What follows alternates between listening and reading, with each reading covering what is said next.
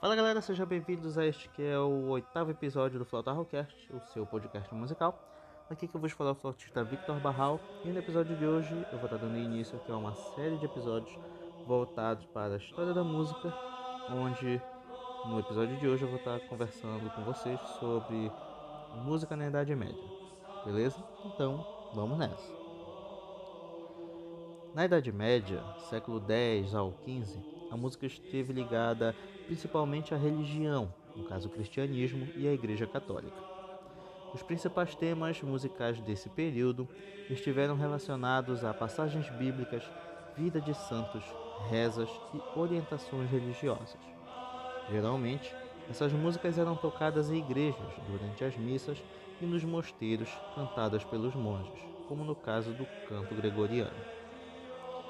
Mas também havia música laica, religiosa, que era tocada nas festas dos castelos, nas ruas e também em tavernas, espécie de bares.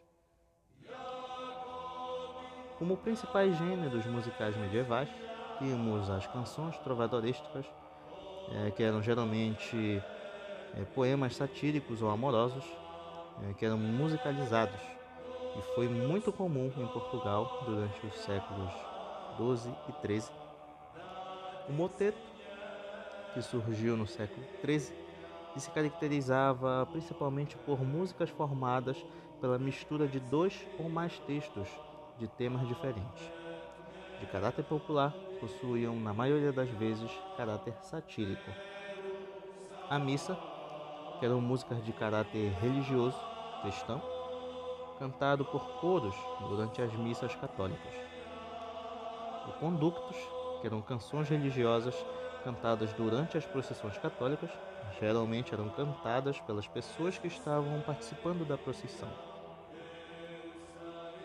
O oqueto, neste gênero, a música era fragmentada em várias partes e distribuída entre os instrumentos musicais. Como principais compositores da música medieval, temos nomes como Perotin, Leonan Guilherme de Machot, John Dunstable e Guilherme Dufay.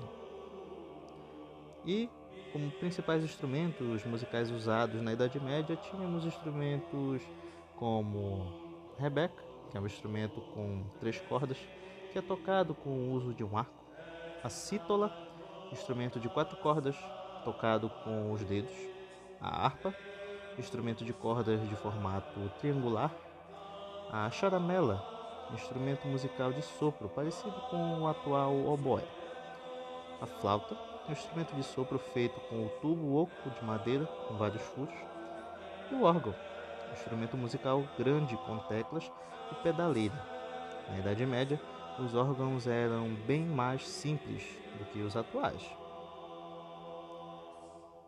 Sendo assim, galera, esse foi o nosso oitavo episódio e a gente se vê no próximo para falar sobre música no Renascimento. Beleza? Grande abraço. Valeu. Tchau.